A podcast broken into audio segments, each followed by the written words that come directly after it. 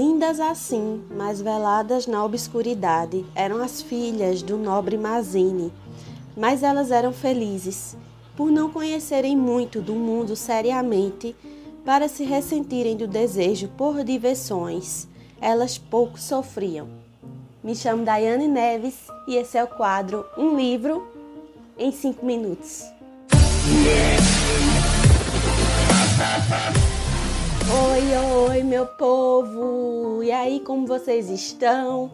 O livro que eu trago para vocês hoje vai como uma dica para quem curte aí ler um romance mais diferente, numa pegada mais gótica, fazendo referência ao Halloween que se aproxima agora no final do mês de outubro.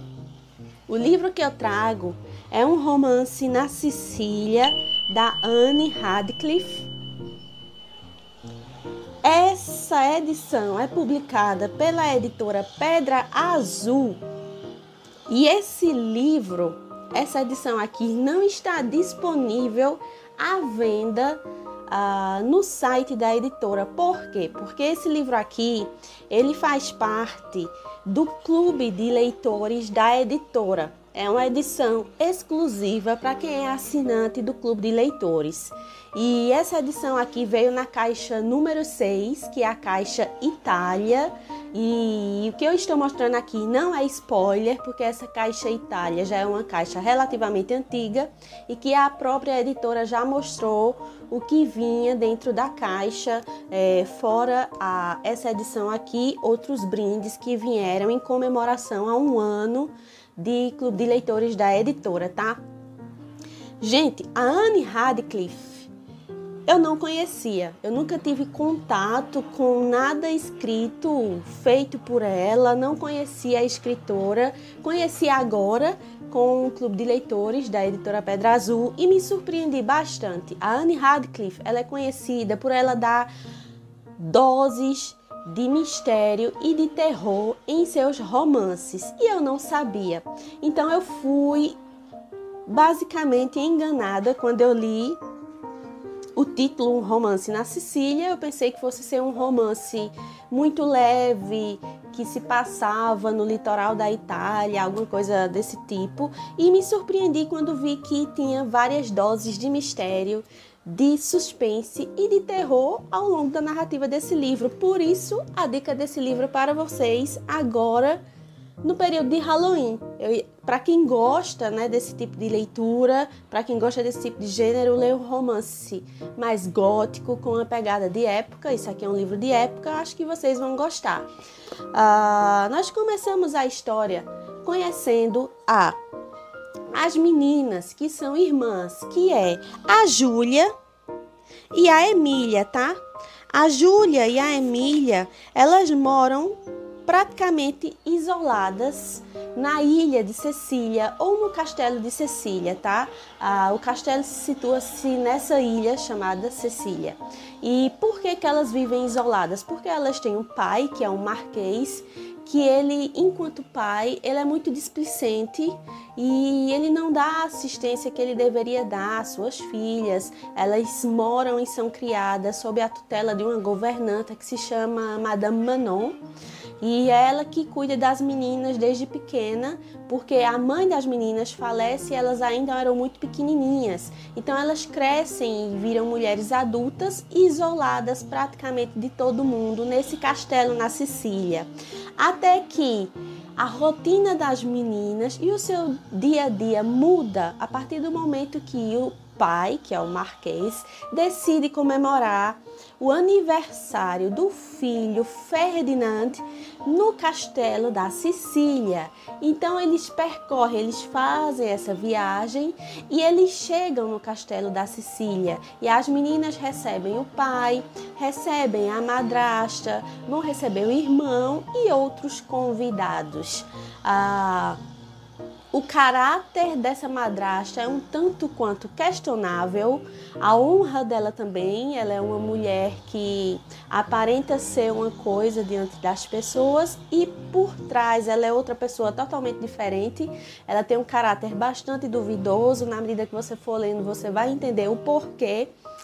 E o Ferdinand, que é o aniversariante, leva para a ilha de Sicília para comemorar junto com eles o seu aniversário o seu melhor amigo, que é o Hipólitos.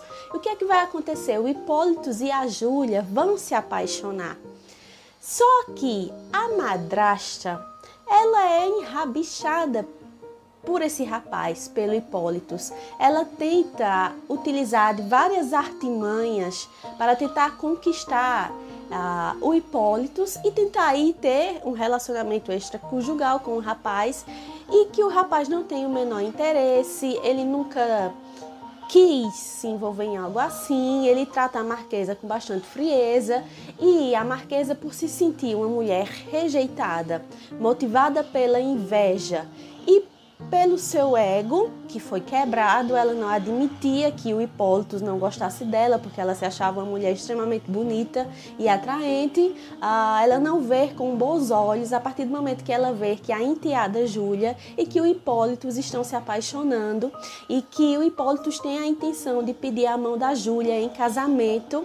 Então esperem aí, ao longo da jornada do livro, uma personagem, uma pessoa que vai fazer de tudo para separar, infelizmente, esse casal. Ela vai se utilizar de várias artimanhas para tentar separar esse casal como uma forma de vingança.